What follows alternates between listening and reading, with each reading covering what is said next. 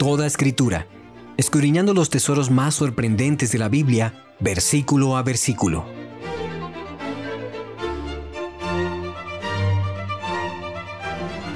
Hace un tiempo me metieron a una conferencia literaria en donde un escritor de larga trayectoria dijo una frase que me impactó.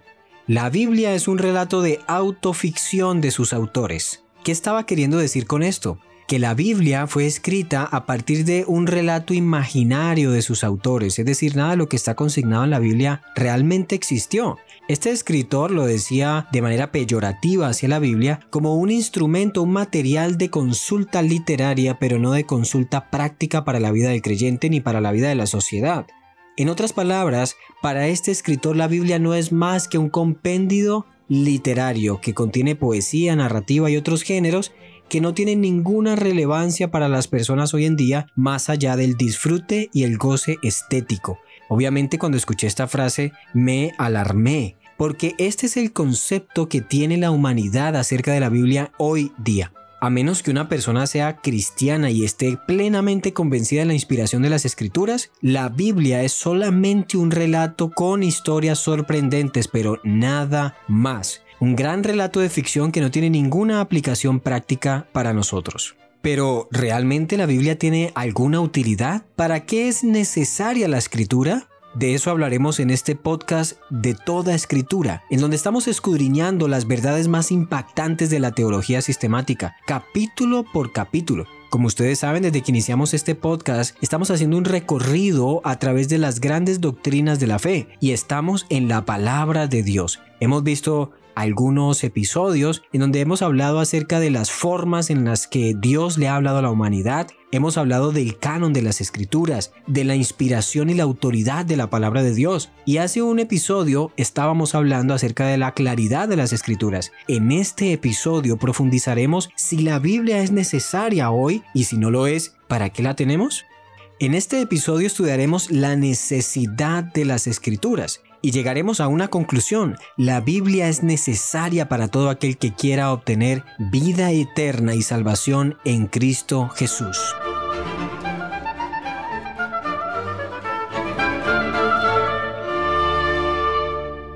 La necesidad de las escrituras es uno de los temas que aborda la teología sistemática. Como ustedes saben, nos hemos estado basando en la teología sistemática de Wayne Gruden y también de otros teólogos como Lois Berkhoff, Joel Bickey y otros autores de trayectoria. La pregunta que debemos resolver en este capítulo es ¿por qué y para qué es necesaria la Biblia? Así que lo primero que podemos hacer es definir la necesidad de las escrituras. De acuerdo con Wayne Gruden, necesitamos la Biblia para conocer el Evangelio, para mantener la vida espiritual y para conocer la voluntad de Dios. Sin embargo, es necesario que entendamos una cosa. La Biblia no es necesaria para saber que Dios existe ni para saber algo en cuanto al carácter de Dios y sus leyes morales.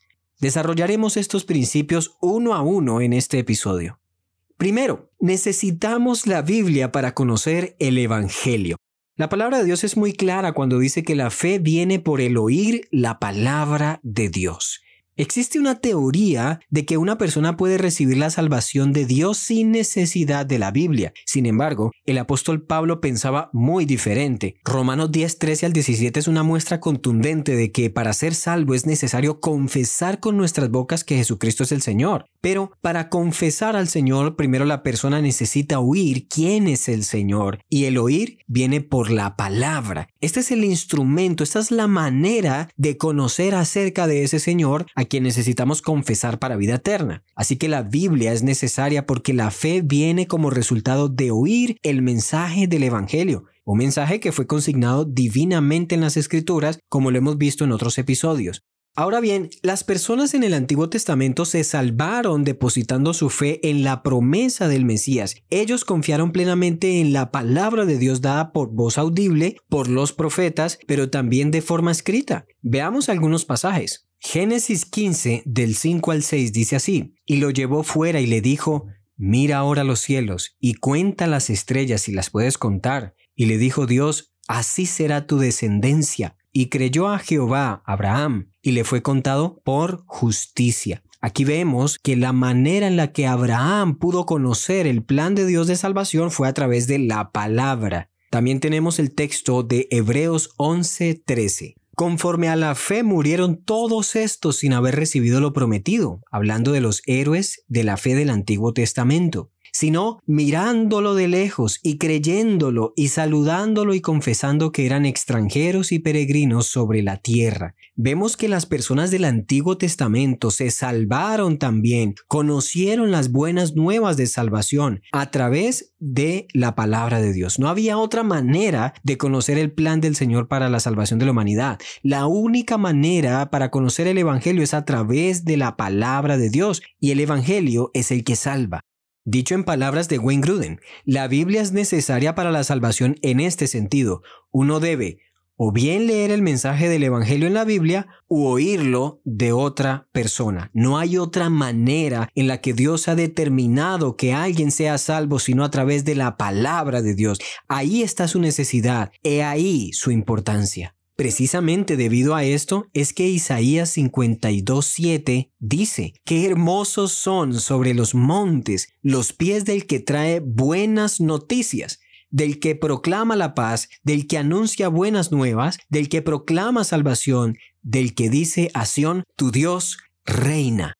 La tarea evangelística es de gran relevancia para Dios, pero es una tarea que se hace con base en las escrituras, teniendo como cimiento la palabra de Dios. Todo aquel que quiera tener un acceso al cielo, un camino al Padre, necesita venir a Él a través de la palabra de Dios. Allí se revela la voluntad del Señor para la salvación del ser humano.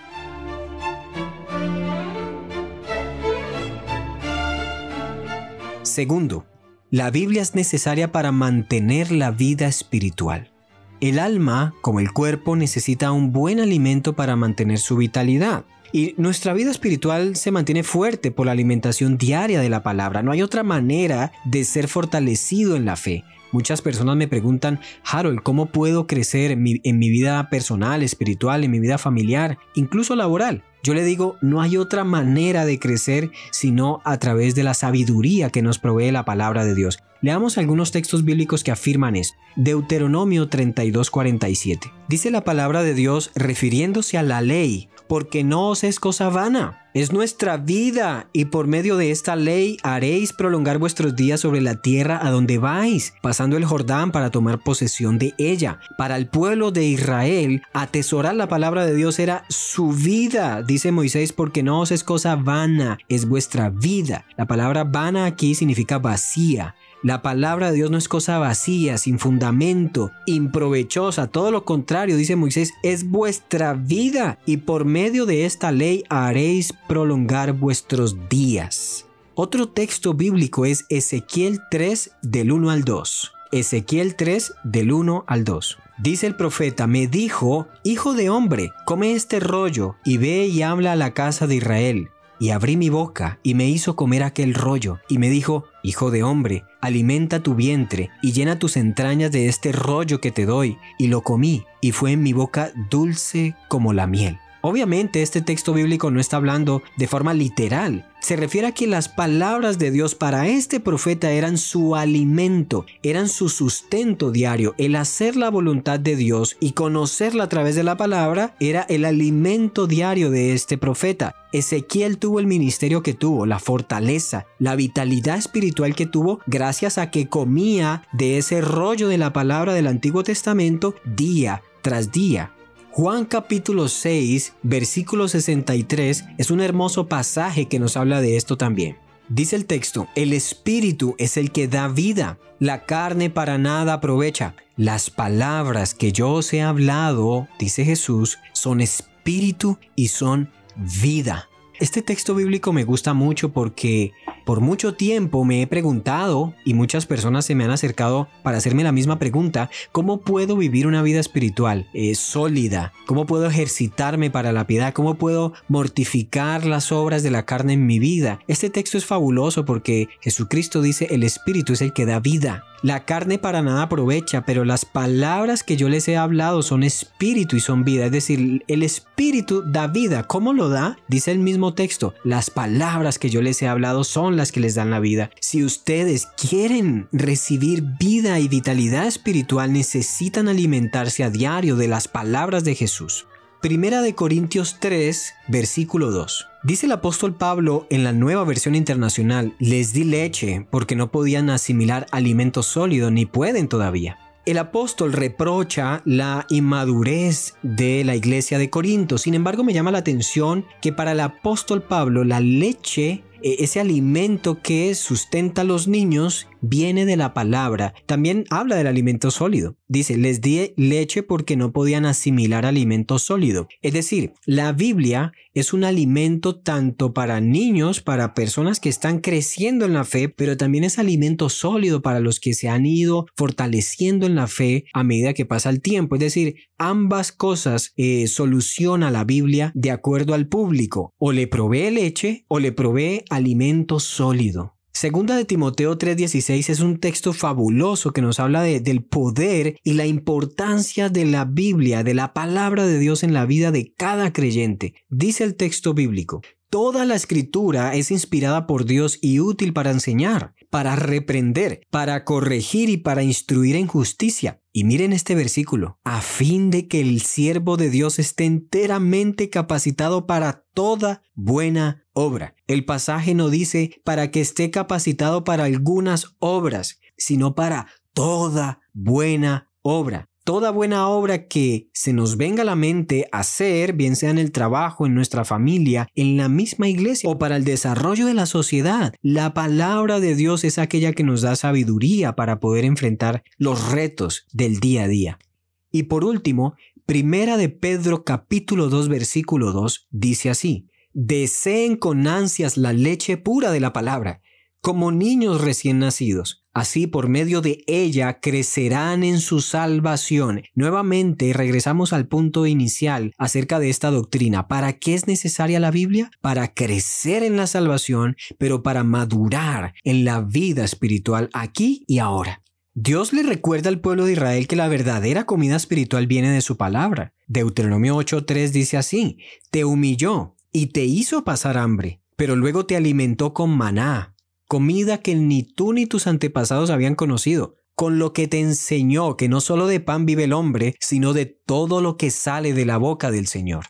Este texto nos anima a pensar en algo. Nuestra vida no solamente consiste en lo, en lo material, en la carne, en el cuerpo, sino también en el espíritu. Tenemos que recordar que fuimos creados con cuerpo y con alma. Somos bipartitos. Tenemos dos esencias en nosotros, una esencia carnal, humana, que tiene eh, un cuerpo, todos nuestros órganos, hay que alimentarlo, hay que fortalecer el cuerpo, por eso es necesario el ejercicio, por eso es necesario alimentarse adecuadamente, pero también tenemos una realidad que somos personas espirituales. Dios ha soplado aliento de vida en nosotros y ese aliento de vida, esa alma tiene que alimentarse de una manera especial. ¿Cómo? A través de lo que sale de la boca del Señor. El pan alimenta el cuerpo, pero la palabra de Dios alimenta el alma. Este es un interesante contraste con Juan capítulo 6 verso 35. Jesús dice, yo soy el maná que descendió del cielo, diciendo que aquellas palabras que salieron de la boca del Señor allá en Deuteronomio en el Antiguo Testamento son o se refieren, apuntan a Jesucristo. El Señor Jesús, su vida, su obediencia, sus palabras, sus enseñanzas son el alimento para nuestra alma. El Señor Jesucristo es el maná, es el sustento de nuestra vida. ¿Y en dónde encontramos lo que Él hizo, lo que Él enseñó? En su palabra, en la Biblia.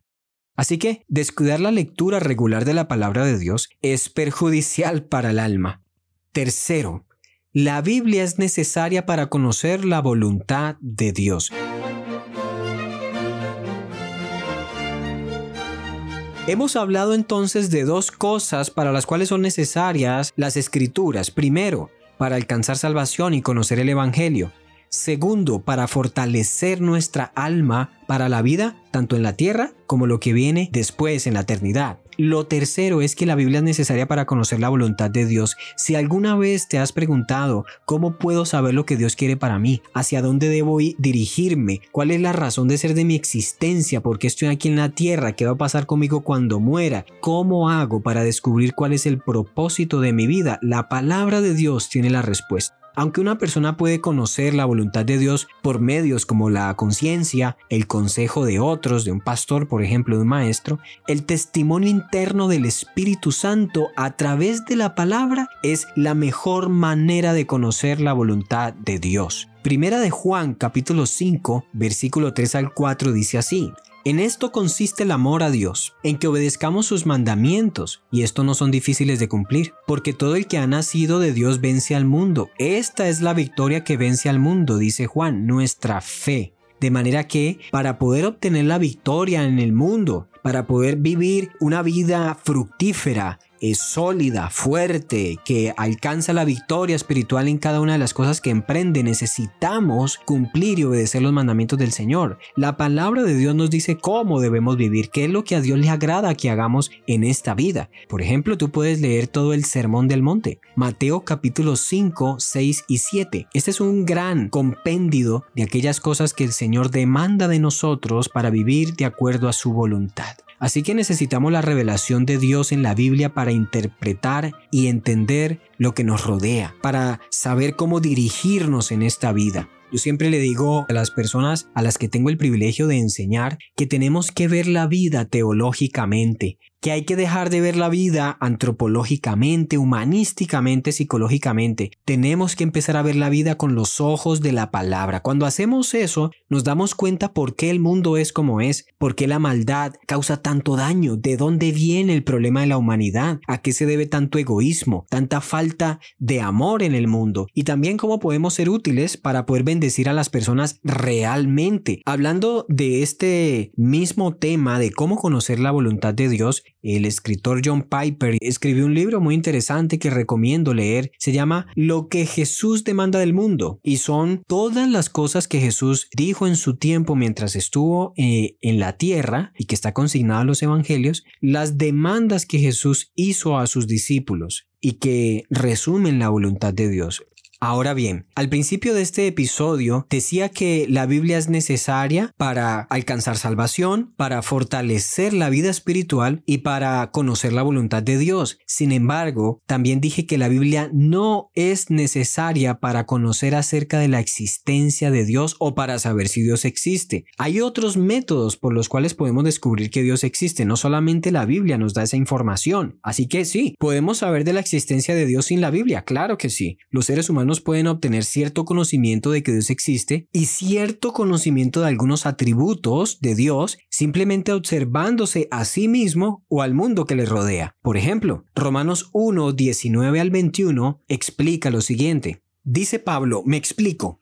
Lo que se puede conocer acerca de Dios es evidente para ellos, para los incrédulos, pues Él mismo Dios se lo ha revelado, porque desde la creación del mundo las cualidades invisibles de Dios, es decir, su eterno poder y su naturaleza divina, se perciben claramente a través de lo que Él creó, de modo que nadie tiene excusa. Pablo está diciendo que podemos conocer acerca de la existencia de Dios sin la Biblia. Obviamente la palabra de Dios nos va a dar un, mayor detalle y una mayor claridad acerca de el Dios de la creación, ese Dios que creó todo el universo. Sin embargo, solamente con ver lo que nos rodea ya podemos hacernos una idea de que alguien sobrenatural, poderoso, divino, inteligente, sabio, diseñó este universo con la perfección con la que está creado. Siguiendo con el razonamiento de Pablo, también podemos conocer la ley moral de Dios a través de nuestra conciencia. Es decir, todos los seres humanos tienen la ley moral de Dios escrita en sus corazones. Romanos capítulo 1, el que acabamos de leer, nos enseña que todos los seres humanos, no importa su cultura, tienen la ley moral de Dios escrita en sus corazones. Los malos saben que su pecado es un mal, por eso existen las cárceles y las leyes que los prohíben. Algunos me preguntan, Harold, ¿qué pasa con los indígenas y algunas tribus que nunca escuchado del Evangelio de Dios, esas personas se salvarán o no se salvarán porque nunca se les ha predicado, nunca han llegado a conocer a Dios. Bueno, Pablo dice que la ley escrita en sus corazones les acusa la conciencia, bien sea aprobando sus actitudes o desaprobándolas. De modo que todo ser humano es culpable delante de Dios por su pecado. Romanos 2, versículo 14 al 15 dice así. De hecho, cuando los gentiles, es decir, todas las personas que no son judías, dice que no tienen la ley, cumplen por naturaleza lo que la ley exige, ellos son ley para sí mismos aunque no tengan la ley. Es decir, la Torah, la, la palabra revelada en las escrituras, aunque no la tengan en sus manos, aún así su conciencia les dice a ellos lo que está bien y lo que está mal. Estos muestran que llevan escrito en el corazón lo que la ley exige, como lo atestigua su conciencia, pues sus propios pensamientos algunas veces los acusan y otras veces los excusan. Algunas personas dicen, bueno, ¿cómo pueden los indígenas realmente conocer eh, eh, sobre la maldad si la Biblia no la tienen en sus manos? Ellos saben qué está bien y qué está mal. De hecho, he conocido a través de algunos documentales y algunos libros de antropología que los indígenas tienen sistemas de retribución de cuentas y de justicia. Algunos de ellos castigan la maldad de sus miembros a través de duras penas. ¿Por qué ellos llegan a conocer que no se puede matar, que no se pueden acostar o tener relaciones con alguien de su propia familia? Todo esto viene a ellos a través de la conciencia y la ley escrita en sus corazones, de manera que no es necesaria la Biblia para saber qué está bien y qué está mal. Todo esto lo podemos conocer a través de nuestra conciencia y también podemos conocer acerca de Dios a través de las cosas que Él ha creado. A esto nos referimos cuando decimos que sin la Biblia podemos conocer el carácter de Dios, aunque de manera limitada. Todo lo que conocemos sin necesidad de la Biblia se conoce como revelación general. Aquí vale la pena hacer un contraste importante. La revelación general viene al observar la naturaleza, al ver a Dios influyendo directamente en la historia y mediante el sentido interno de la existencia divina que tenemos en nuestro corazón, además de la ley moral que Dios ha puesto en nosotros. La revelación especial, contrario a la revelación general, se refiere a todas las verdades doctrinales espirituales que están consignadas en la Biblia y son ellas las que nos conducen a la salvación. Así que la Biblia es necesaria para la salvación nuestra porque ella nos revela especialmente a Cristo, de qué manera Dios ha hecho una obra espectacular en el Señor Jesucristo y al tener fe en Él obtener salvación. Pero la revelación general de Dios en la creación y en las leyes morales escritas en nuestra conciencia no nos van a llevar nunca a la salvación. Simplemente nos muestran que hay un Dios, que existe un Dios, pero no nos van a conducir nunca a la salvación. Y creo que aquí vale la pena hacer un énfasis. Muchas personas dicen que van a ser salvas porque creen que Dios existe porque creen que tienen en su conciencia eh, un entendimiento acerca de lo bueno y de lo malo porque al mirar la creación, el amanecer, los ríos, la naturaleza, dicen, oh, hay un Dios en los cielos. Sin embargo, la palabra dice que los demonios también creen y tiemblan. Una persona puede saber que Dios existe. Una persona puede tener conciencia del pecado en su, en su mente, en su corazón. Sin embargo, eso no la va a llevar nunca a la salvación. Es solamente la revelación especial a través de la palabra escrita de Dios la que nos va a conducir a la verdad verdadera fe que nos va a dar salvación. Dios se ha revelado, Dios se ha dado a conocer de dos maneras en particular. La primera, a través de una revelación general en la creación y en la conciencia del ser humano, colocando sus leyes en nosotros. Y la segunda manera en la que se ha dado a conocer es a través de su revelación especial, la palabra de Dios escrita en los 66 libros de la Biblia. El teólogo David Platt escribió, si queremos conocer la gloria de Dios, si queremos experimentar la belleza de Dios y si queremos que nos use la mano de Dios, debemos vivir según la palabra de Dios. En otras palabras, la Biblia es el epicentro de la vida del creyente, es el punto de partida y el punto de llegada. La Biblia tiene que ser transversal a todas las cosas que el cristiano hace si es que quiere vivir una vida en victoria aquí en la tierra, pero también para garantizar su salvación para la eternidad.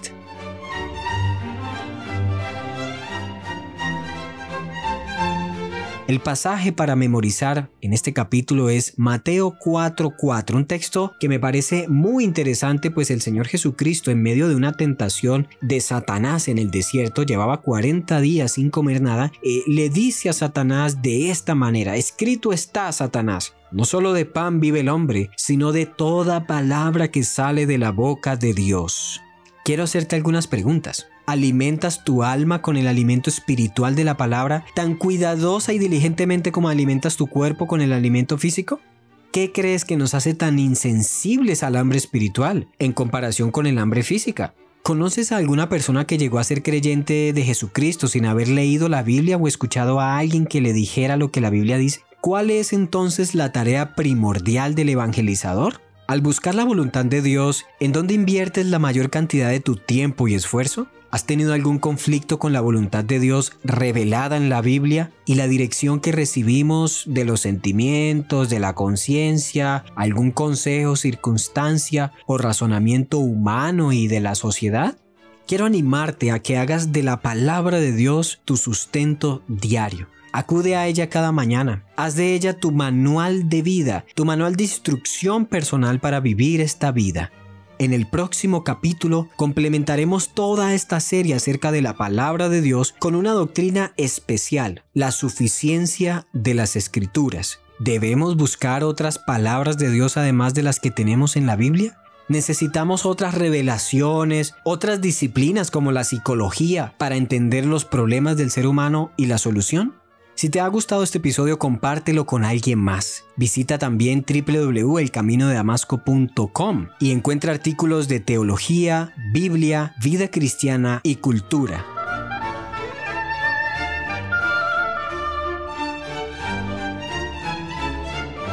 Yo soy Harold Cortés y este es el podcast de toda escritura, escudriñando los tesoros más sorprendentes de la Biblia, versículo a versículo. Nos vemos en un próximo episodio.